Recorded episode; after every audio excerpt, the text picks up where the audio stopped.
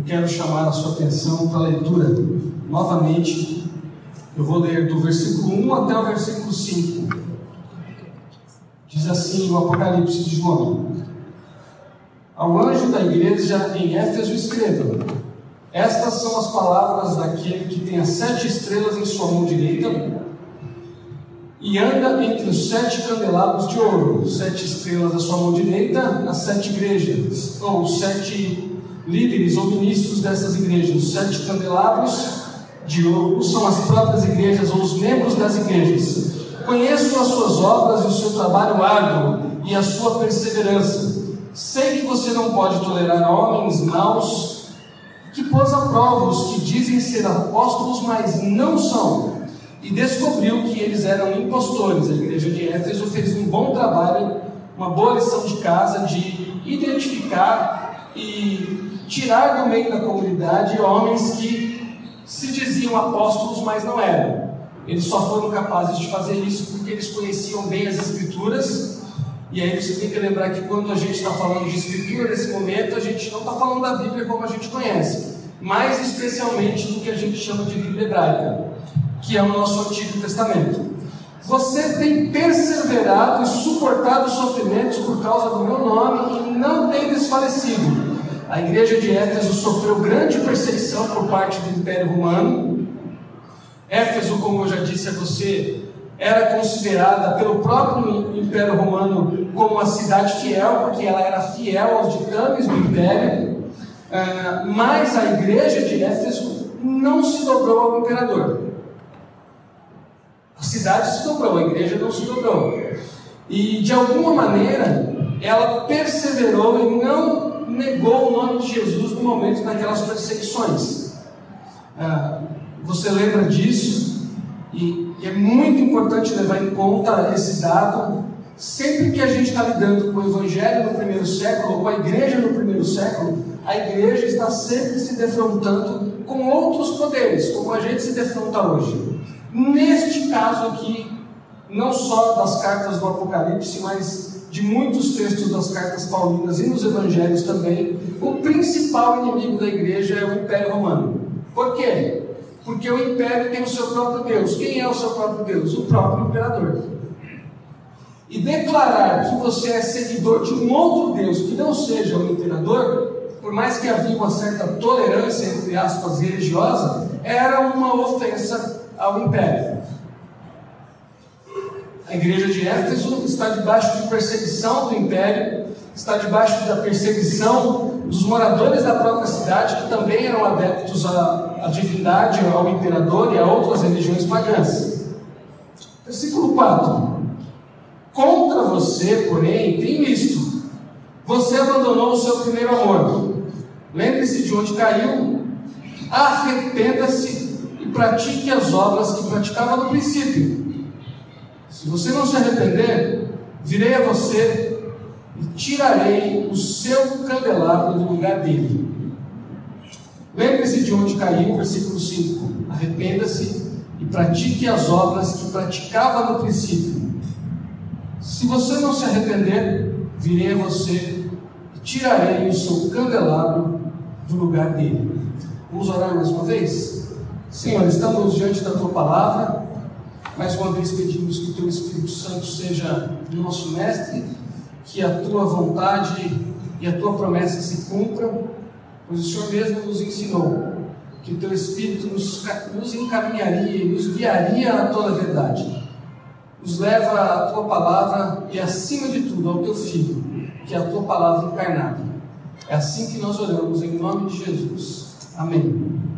Ah, antes de entrar no texto propriamente dito, eu quero pedir aos irmãos que continuem orando pelo povo de Brumadinho. Como vocês sabem, é, não foi um acidente, mas foi uma tragédia que aconteceu no dia 25.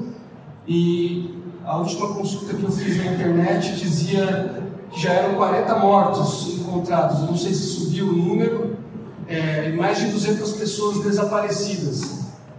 É, por que é importante dizer isso nesse ambiente em que nós estamos, irmãos? Porque a fé cristã não se vive dissociada da realidade. Em momento algum, o Evangelho ensina que nós devemos viver a nossa experiência de fé como se a igreja fosse um outro mundo e existe um outro mundo lá fora. É o mesmo mundo. E o que afeta um mundo que não conhece a Deus também nos afeta. É, por que não é um incidente ou um acidente? Porque em 2015 aconteceu a mesma coisa, um número de pessoas também considerável morreu. Ah, por que não é um acidente? Porque há interesses é, econômicos e comerciais com as barragens. E infelizmente nós que estamos aqui na cidade estamos muito distantes dessa realidade. Mas as pessoas que vivem nessas regiões conhecem muito de perto esse conflito e esse medo de saber que pode estar na sua casa e inesperadamente vem uma tromba d'água de lama que leva tudo e leva o mais importante: seus filhos, seus pais, suas mães, seus avós. Então eu faço esse apelo aos irmãos para que orem, que continuem orando. Até onde sei também, as doações foram suspendidas, porque é típico do nosso país correr quando a coisa já não tem conserto. Então, não tem mais onde colocar doação. E aí o governo de Minas está dizendo: guardem as doações de vocês. Isso é muito forte na cultura latino-americana. Nós não somos um povo que aprendeu a se precaver. A gente resolve depois que o problema acontece. E esse é um motivo de oração pelo nosso país, pelos nossos governantes e por nós. Que a gente seja capaz, seja corajoso para se antecipar. Sabe quantas barreiras desse tipo a Vale tem no Brasil? Ainda? 144. Então, qual é o meu apelo para nós? Que a gente ore, que a gente se mobilize, porque pode não demorar a gente ter que chorar de novo novos mortos e ver imagens como a gente tem visto. E isso diz respeito à nossa fé, diz respeito a como a gente é discípulo de Jesus no mundo. Voltando ao Apocalipse, é, como eu disse para você semana passada, uma rápida recapitulação. É, eu foquei especialmente nessa expressão. Lembre-se de onde você caiu, ou seja, para que a gente possa retornar à experiência do primeiro amor, para que a gente possa viver de novo o prazer e a alegria do amor fraternal, a gente tem que fazer um autoexame e descobrir onde a gente caiu, por que a gente caiu. Nenhum tombo acontece sem contexto. Seja um tombo literal, como o que eu disse para vocês semana passada, que foi horrível para mim, seja um tombo em linguagem figurativa. Todo tombo, toda queda tem o seu contexto. Outra coisa que eu disse semana passada e que é importante retomar, rememorar, que quando a gente toma um tombo, o contexto vai nos indicar se nós somos culpados, se há um terceiro culpado pelo tombo ou se não tem culpado, foi só um acidente. O fato é que se nós temos culpa, nós temos de nos perdoar a nós mesmos. Porque a Bíblia diz que Deus não trabalha na lógica da culpa com a gente. É, é, mais ou menos assim, quando a gente volta a conversar com Deus sobre um pecado que a gente pediu perdão, Deus diz assim: Hã? Hã? Quê? O que, você está falando, Jorge? Não, senhor, aquele pecado lá. Eu, não, não lembro. É um texto do profeta Oséias que é lindo, que ele diz que Deus lança os nossos pecados no mais profundo mar, que é uma linguagem típica da Bíblia hebraica, típico do Oriente Médio, em que se acredita que os maiores inimigos dos homens estão no mar. E quando aparece essa linguagem figurada na Bíblia, é a ideia de que se tinha um lugar terrível para o seu pecado estar, ele está no fundo do mar, onde habitam os mais horríveis monstros marítimos. Essa é a ideia bíblica. Ou seja, conversar com Deus de novo sobre um pecado que já foi perdoado é fazer Deus te perguntar, Ando, o que, que você está falando? Porque ele já não lembra mais. Segunda coisa que eu disse sobre perdão é que a gente precisa aprender a perdoar ou experimentar o perdão ao outro. Porque muitos de nós já vivemos essa experiência de abandonar a fé, ou abandonar o amor, ou abandonar a experiência fraternal porque nós fomos feridos. E o mundo ideal é que as nossas feridas se tornem cicatrizes apenas. Que a gente lembre do que aconteceu, mas a gente passe a mão e não sinta mais nada. Tem gente que diz assim: perdoar e esquecer. Não, só Deus perdoa e esquece. Nós perdoamos e lembramos, mas o ideal é que a gente seja capaz de lembrar e não se ressentir. O que é ressentir? É sentir novamente o que sentiu na ocasião em que você foi ferido. Como é que a gente sabe que a gente não teve necessariamente uma experiência de perdão?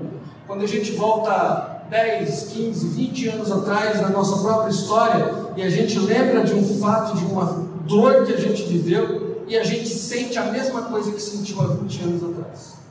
O nome disso é ressentimento que pode se tornar uma raiz de amargura, como Pedro disse, pode bloquear a nossa vida. A gente não consegue dar passos para frente porque a gente fica preso no passado. E o presente, como você sabe, é um presente que a gente ganha. E que quando a gente fala presente, já não é mais presente, já é passado. E a gente vive sempre entre o passado e o futuro, mas não vive o presente. E o que eu tentei dizer semana passada para você é que se alguém lhe feriu na caminhada de fé, alguém lhe feriu na comunidade, você tem que pedir a Deus a experiência do perdão. Desmond Tutu, que é um arcebispo sul-africano, prêmio Nobel da Paz, diz assim: sem perdão não há futuro. É verdade. Porque você não consegue andar, não consegue projetar sempre que você volta para o passado e ressente a dor que você sentiu quando foi ferido. O perdão é, acima de tudo, um milagre de Deus para nós, mas também é algo que a gente tem de pedir, é algo que a gente tem de desejar. Senhor, me dá a possibilidade de perdoar o meu irmão. Porque se a gente não experimentar o perdão, a gente perde o presente. Porque todas as vezes que a gente fala presente, ele já foi. Isso foi o que eu tentei dizer para você semana passada. Lembrar-se de onde caiu tem todas essas nuances, essas possibilidades. O tema de hoje é arrepender-se é preciso. Alguém já disse que navegar é preciso? Também navegar é preciso. Mas não dá para navegar na vida de discípulo de Cristo sem se arrepender. O texto diz assim, ó: Arrependa-se e pratique as obras que você praticava no princípio. Que obras são essas? A gente já sabe, são as obras do amor fraternal que a igreja de Éfeso perde na caminhada. Jesus deixa muito claro ainda no versículo 5, o que ele vai fazer caso a igreja de Éfeso não se arrependa. E assim, gente, eu quero ser muito sincero com vocês. É, a Bíblia diz assim: que a gente não deve temer o homem, que o máximo que pode fazer é matar o corpo, mas deve temer a Deus, que pode matar o corpo e lançar a alma no inferno. Temer no sentido de respeitar. E nesse texto, Jesus está dizendo assim: olha, se vocês não se arrependerem, é, deixa eu dizer aqui, eu vou até vocês e vou tirar o seu candelabro do lugar dele. Na linguagem apocalíptica aqui do João, o candelabro é a igreja. O que Jesus está dizendo que vai fazer é tirar Éfeso dessa posição de uma igreja relevante ainda que ela tenha caído, esfriado no amor, ainda há a possibilidade de voltar ao primeiro amor. Por isso que Jesus está apelando para a igreja de Éfeso. Mas ele também está dizendo: olha, se você não abrir os olhos, eu vou ter de tomar uma decisão disciplinar com você. Qual vai ser a minha decisão? Eu vou tirar o seu candelabro, a sua menorá no hebraico, tirarei você da sua posição de igreja preponderante, de igreja relevante historicamente, no seu tempo, você não será mais minha testemunha na Ásia Menor e vou colocar você de lado. Não é que você vai perder a condição de igreja, perder a salvação, mas é, você vai perder a possibilidade de experimentar a sua vocação. Ou seja, Jesus está dizendo: Éfeso, acorda, porque se vocês não mudarem, eu vou tirar vocês do lugar de vocês e vocês não vão experimentar aquilo para o qual vocês foram criados. Ou seja, a igreja foi criada para testemunhar a Cristo. Se uma igreja não testemunha a Cristo, o que ela é? Clube, reunião social, ela é um montão de coisas, menos o rosto de Deus para a humanidade. Ou seja, ela perde a sua identidade. Jesus é muito enfático. Vocês perderão a razão da existência de vocês como igreja. O que é esse arrependimento aqui que Jesus está pedindo à igreja de Éfeso e que João coloca em língua grega para que essa carta circule, não passe só por Éfeso, mas circule e outras pessoas saibam. Que experiência é essa que Jesus está chamando de arrependimento, de arrependa-se? Bom, a gente podia gastar bastante tempo tentando ou aprofundando essa ideia de arrependimento na Bíblia, porque é muito farta, tem muito material, mas basicamente a palavra metanoia, que é a palavra aqui colocada no grego, o metanel, é a ideia de uma expansão da capacidade de você se ver. Você adquire uma expansão da sua autoconsciência, da sua autocompreensão e da realidade que rodeia você. Metanoia é uma expansão da mente. Mas em que sentido? No sentido de que você se vê melhor, você se compreende melhor e você compreende melhor o ambiente onde você está inserido. Expressão aqui, metanoia, aparece no, na, no Apocalipse inteiro 12 vezes. E nas cartas, as sete igrejas, sabe quantas vezes aparece? Oito. Aparece 12 vezes no Apocalipse inteiro. E nas sete cartas às sete igrejas aparece oito vezes, ou seja, é importante. Do ponto de vista do texto, do que o texto está querendo comunicar, a palavrinha arrepender-se, o arrependimento é importante. Se a gente fosse traduzir metanoia bem ao pé da letra mesmo, a gente ia dizer assim, ó, perceber depois. O que é arrependimento? Perceber depois. É depois de uma experiência, a gente ser levado pelo Espírito Santo de Deus a perceber e fazer um retorno sobre toda a experiência e olhar ela de longe e dizer assim: Ah, percebi. Aliás, é interessante que a palavra confissão no Novo, no Novo Testamento inteiro a, a maior, o maior uso da palavra confissão traz para nós em português a nossa palavra homologar. É homologuel. Homologuel é o quê? Assinar embaixo. A confissão e o arrependimento estão muito ligados, porque o arrependimento é esse processo que o Espírito Santo de Deus nos leva a um ponto que a gente olha e fala: Ah, entendi. E o que é a confissão? Senhor, eu concordo o senhor está certo. Onde eu assino? Entende isso? Arrependimento é essa experiência de ser levado pelo Espírito Santo de Deus a uma expansão da nossa compreensão, da nossa autocompreensão, que nos faz ficar numa bifurcação. Ou a gente homologa e diz: É isso aí, Senhor, o Senhor tem razão. Ou a gente nega sob pena de continuar no ciclo vicioso. Se a gente homologa, salvação. Se a gente não homologa, perdição. Bom, mas tem uma coisa aqui que é importantíssima você saber e que no geral a gente não conversa ou a gente não ouve falar sobre a experiência do arrependimento.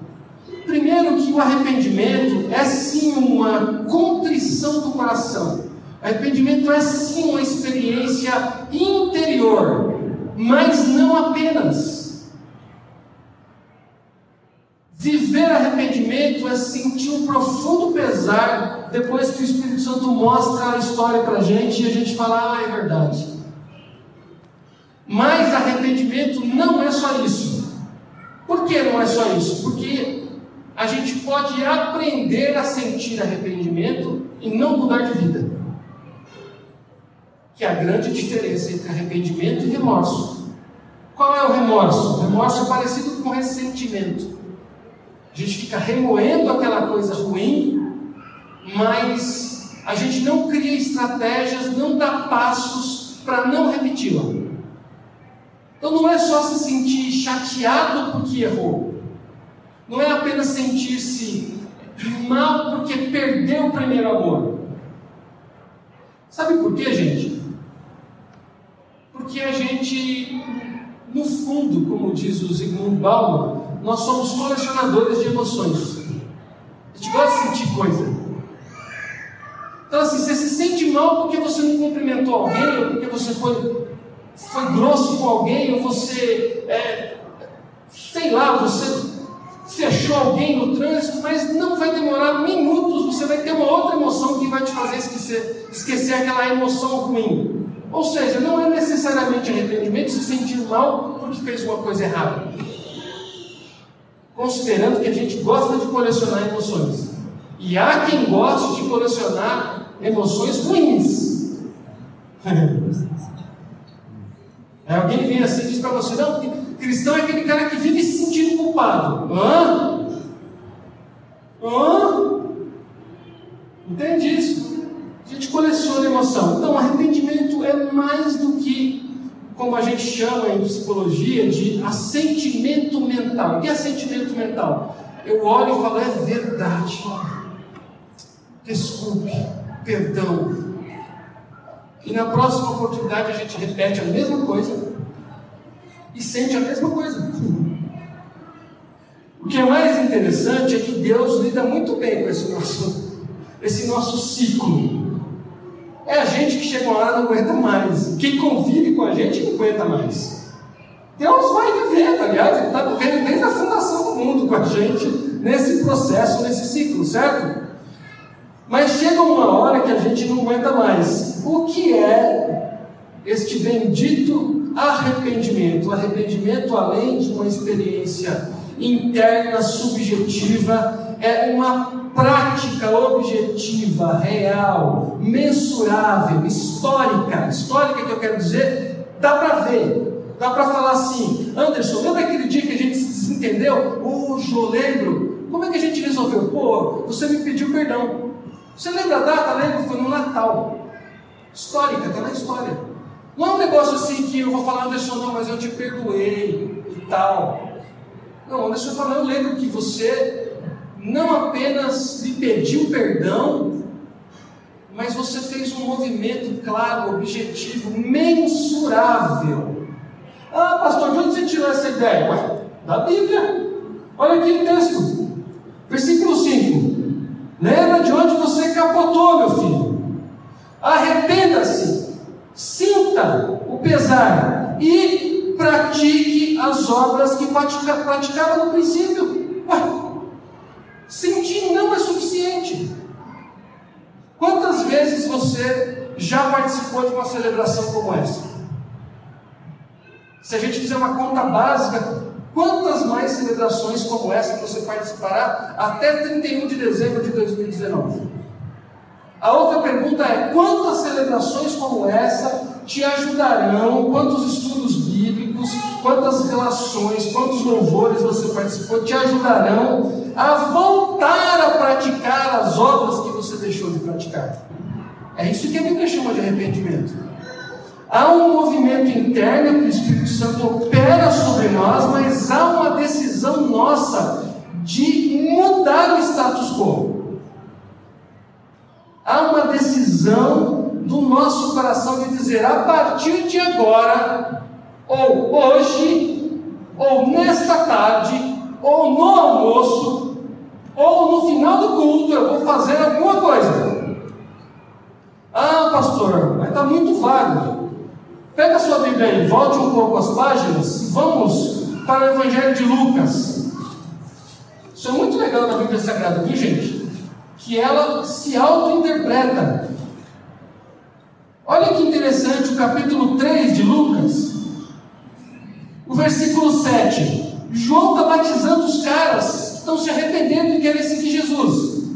E olha que coisas maravilhosas que o João, que Jesus disse sair da boca de Jesus. Isso foi o último grande homem que pisou a terra. Olha o que o João Batista está dizendo, o primeiro de Jesus.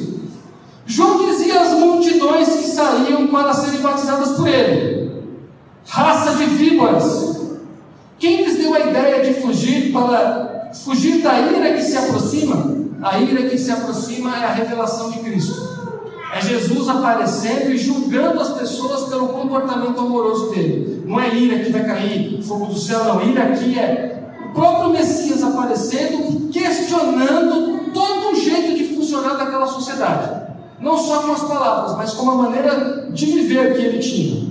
Versículo 8: Deem frutos que mostrem o arrependimento. Ou seja, é possível ter arrependimento só na subjetividade, mas o João está dizendo: oh, tem que ter fruto, tem que aparecer. E não comecem a dizer a si mesmos: Abraão é nosso pai, pois, pois eu lhes digo que até destas pedras, ele deve ter apontado para um, um monte de pedras, Deus pode fazer surgir filhos de Abraão. Os judeus estão dizendo assim: Ei, João Batista, você está exagerando. Ei, nós somos os caras da promessa. Nosso pai Abraão que recebeu a promessa, a gente está bem. Que papo é esse de mudar de vida? Não, já está tudo garantido, nós estamos em Abraão. E aí o João, bom profeta como ele é, diz assim: está vendo essas pedras aí? Se Deus quiser, pode sair filho aí dele dessas pedras. Vocês não ficam aí pensando que o fato de vocês serem judeus garante que vocês estão no reino. Mas ele continua. Olha que figura forte. O machado está posto a raiz das árvores. E toda árvore que não der bom fruto será cortada e lançada no fogo, ou seja, será julgada. O que devemos fazer então? perguntaram as multidões. João respondia: Quem tem duas túnicas, dê uma a quem não tem nenhuma. E quem tem comida, faça o mesmo. Versículo 12: Alguns publicanos, que eram os caras que cuidavam do recolhimento da grana para o Império Romano, vieram para serem batizados e perguntaram para João Batista: Mestre, o que devemos fazer? E João diz assim: Ó, não sejam corruptos, não cobrem nada além do que foi estipulado pelo império. Aí, alguns soldados se aproximaram para ser batizados por João, batismo do arrependimento, e perguntam: E nós que somos soldados? Imagina, Anderson, o policial militar lá perguntando para Jesus: O que, que eu faço agora, depois que eu vou ser batizado? E aí, o João Batista diz assim: Ó, não pratiquem nenhum tipo de distorção, não acusem ninguém facilmente e contentem-se com o seu salário. Eita, imagina isso no Brasil. O povo estava em grande expectativa, questionando em seu coração se por acaso João não seria o Cristo. O João percebe isso, versículo 16, e responde: Eu os batizo com água, mas virá alguém mais poderoso do que eu, tão poderoso que eu não sou digno de desamarrar as suas sandálias. Ele os batizará com o Espírito Santo e com fogo. E aí o João vai descrevendo como vai acontecer esse julgamento. O julgamento é a presença do Cristo entre aquele povo religioso. Percebe que arrependimento não é só um negócio de sentir? É um negócio de tomar decisões e praticá-las. E aí tem um segredo importante, gente, que não é só da Bíblia ou da cultura do Oriente Médio, mas é da cultura humana. A gente aprende porque sabe ou aprende porque faz? Tostines é fresquinho porque vende mais ou vende mais porque é fresquinho? A gente aprende porque ouve ou ouve porque aprende? As duas coisas. Se você só ouve e não faz, você aprendeu aqui. Se você só faz e não ouve, pode ser que você seja um hipócrita, que cumpre só o inglês ver. Qual é o segredo do arrependimento bíblico? Jesus ou o Espírito Santo de Deus nos leva a uma posição onde a gente pode olhar para trás e ver depois o que aconteceu e dizer: Eu concordo, Senhor, eu não quero mais ser assim, eu quero superar isso. E o Senhor veio da mão e diz assim: Então vamos lá, vou ajudá-lo a praticar. O Tiago, irmão de Jesus, lá na sua carta, diz assim que a gente não deve ser só ouvinte da palavra, mas acima de tudo praticante. E Jesus dá uma cacetada maior ainda. Jesus diz assim: ó, tem um montão de gente que não vai ouvir e não ouviu a palavra e vive conforme a palavra. E Jesus emenda e diz assim: não se espantem, se no reino de Deus estas pessoas precederem vocês que ouvem. Ou seja, vai acontecer naquele grande dia que a gente vai dizer assim, mas eu ouvi a série de sermões, e aquele cara ali não ouviu. Aí Jesus vai dizer, então, porque não era só ouvir, meu filho. Ele ouviu de outro jeito e ele praticou. Onde eu quero chegar, meus irmãos? Eu quero chegar exatamente nisso. Arrepender-se é preciso. Arrependimento é uma experiência cristã, arrependimento é uma experiência de vida. Nós vivemos a nossa vida de discipulado com Cristo de arrependimento em arrependimento. O que significa isso? Significa que eu vivo nessa construção de perceber onde eu errei e tentar fazer certo, perceber e tentar, perceber e tentar, e conseguir algumas vezes e não conseguir outras, mas o meu prazer está em não desistir desse ciclo, dessa luta. O que é ser cristão? Ser cristão é ter uma mente nova, porque é a mente de Cristo, numa estrutura velha. Isso é ser cristão. Como é que a gente lida com esse conflito? Arrependimento. Quando? Todas as vezes que o Espírito Santo de Deus te levar nesse lugar e falar, tá vendo? Você fala, ah, percebi agora que o Senhor está me mostrando. O que, que você faz? Ajoelha, pede perdão, homologa e fala assim, olha, eu vou levantar daqui, me ajuda, eu quero me comprometer a não repetir isso. Quais são as estratégias para não repetir isso? Isso que você viveu, você viveu por quê? Como você refaz esse caminho? A vida de discipulado pessoal, mas comunitária, é uma vida de arrependimento em arrependimento. Quando acaba? Quando chegar aquele grande dia que Jesus vai transformar a nossa natureza, e aí o nosso corpo vai condizer com a mente de Cristo que nós temos. Enquanto isso, metanoia, expansão da mente, mudança de comportamento, cai, expande a mente, muda o comportamento, cai. Sabe o que vai acontecer com o tempo? Você vai perceber que tem alguns tomos que você não toma mais. Porque nós somos capazes de evoluir, de crescer. Se você olhar para a sua experiência é, humana, tirando essa questão aqui, eu diria assim, mais focada na espiritualidade, mas Pensa quando você começou a andar de bicicleta, ou quando você começou na profissão que você está hoje, ou quando você começou na escola. Tem erros que você não comete mais. Por quê? Porque nós somos capazes de aprender. Ser cristão é crer que Jesus tem o poder de nos ensinar e a gente tem capacidade de aprender.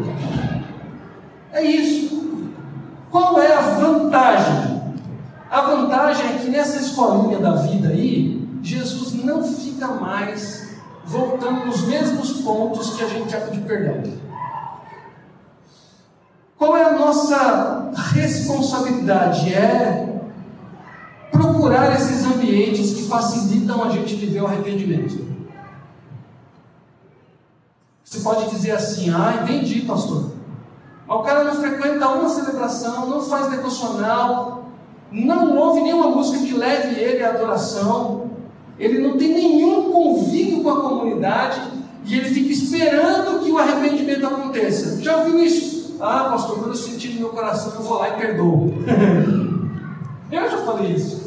Sabe quando você vai sentir no coração? Provavelmente no dia que a pessoa morrer. Já viu confissão de, de velório? Que o nego se desmancha e fala o que não devia ter falado há 25 anos atrás, ele fala na, diante do cadáver. Já não adianta mais. Onde eu queria chegar, meus irmãos? Eu queria chegar nisso. Arrepender-se é uma experiência que o Espírito Santo leva a gente, coloca a gente assim, ó, diante da possibilidade. E a gente diz sim ou não. E a gente diz sim, Senhor, eu concordo, o senhor tem razão, mas o senhor, o senhor sabe né, que eu não tenho condição. Ele fala, eu sei, meu filho. É exatamente por isso que eu te dei o meu Espírito. É Ele quem capacita você para cumprir.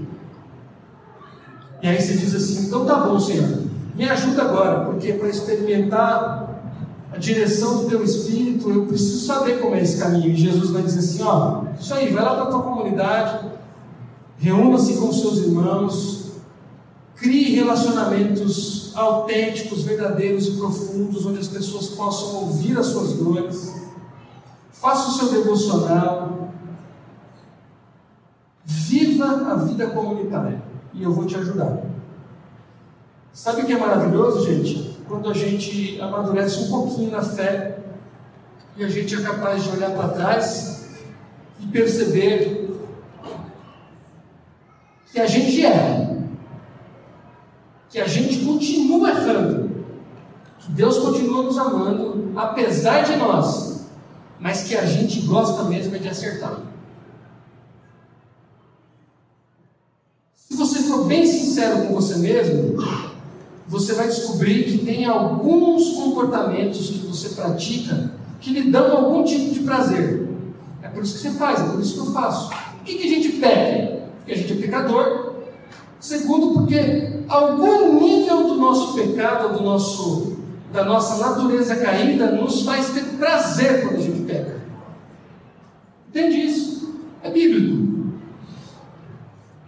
A gente tem que trocar esse prazer aqui pelo prazer da obediência. Meu pai me ensinou assim: tira da sua vida determinada coisa, mas coloca outra no lugar. Então, eu estou tirando a Coca-Cola da minha vida. Exemplo bem pessoal. O que, que eu estou colocando no lugar? Água com gás. Não é lá aquelas coisas, mas não tem açúcar. Eu estou evoluindo. O que significa que no meu processo eu estou achando caminhos. E eu não estou só me arrependendo de sentimento, me sentindo mal porque eu bebi uma coca. Eu já estou pensando, daqui a pouco é almoço. O que, que eu vou fazer? Entende isso? O que eu quero que você leve dessa palavra, meu irmão, minha irmã, é que você é responsável pela maneira como você conduz o teu discipulado com Jesus. Você não é meu discípulo. Você é discípulo de Jesus. E no discipulado com Jesus, ele é o mestre e a gente é o aluno. E ele coloca o caminho. E a gente tem que assumir as responsabilidades. Lembra que na semana passada eu disse que a gente tem essa mania de quando a gente não reconhece os nossos erros, a gente coloca isso sobre todos e tudo? Então, vou repetir: isso é o que a Bíblia chama de imaturidade. Quem é alguém maduro? É aquele que assume o que é seu e que ajuda o outro naquilo que é dele. Quem é o imaturo? Não assume nada não ajuda ninguém. O maduro diz assim: sim, Senhor, é verdade. Eu vou homologar isso aqui. Me ajuda porque eu errei. Mas eu gosto mesmo de acertar. E ele diz assim: Senhor, me ajuda porque eu quero ajudar o Lucas que isso significa? Que o Lucas pode vir contar para mim que ele tem um pecado de estimação e isso não vai ser notícia no Facebook. Entende? Confessai os vossos, as vossas culpas uns aos outros para vocês serem curados. Acontece que historicamente a gente fez da igreja um ambiente onde as pessoas não podem confessar suas culpas. Porque se elas confessarem, elas serão extirpadas. E aí, a gente não vive a experiência comunitária. Como é a experiência comunitária segundo a Bíblia Sagrada? A comunidade cristã é um ajuntamento de pecadores redimidos. Pecadores que não devem nada para Deus, mas são pecadores. Segundo, pecadores que pecam, mas que gostam mesmo é de não pecar. Entende isso? Você acha que eu gosto de ser vestido assim? Ah, o João deve amar. Adoro? Nossa, você não sabe como eu adoro. Mas eu estou lutando. Agora, imagina como seria difícil a minha vida se os meus círculos de relacionamentos fossem de pessoas que cultuam o corpo. E eu já vivi isso. Horrível. Você entrar e sair de conversas onde você só sai culpado. Ninguém estende a mão para você.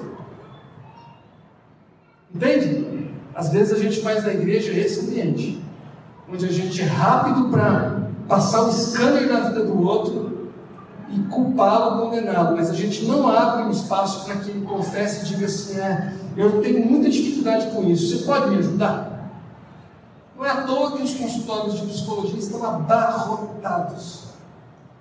Porque o cara paga alguém para ouvir ele quando a Bíblia já ensinou que a gente deveria sentar uns aos outros, inclusive e principalmente nas nossas dores, nas nossas dificuldades.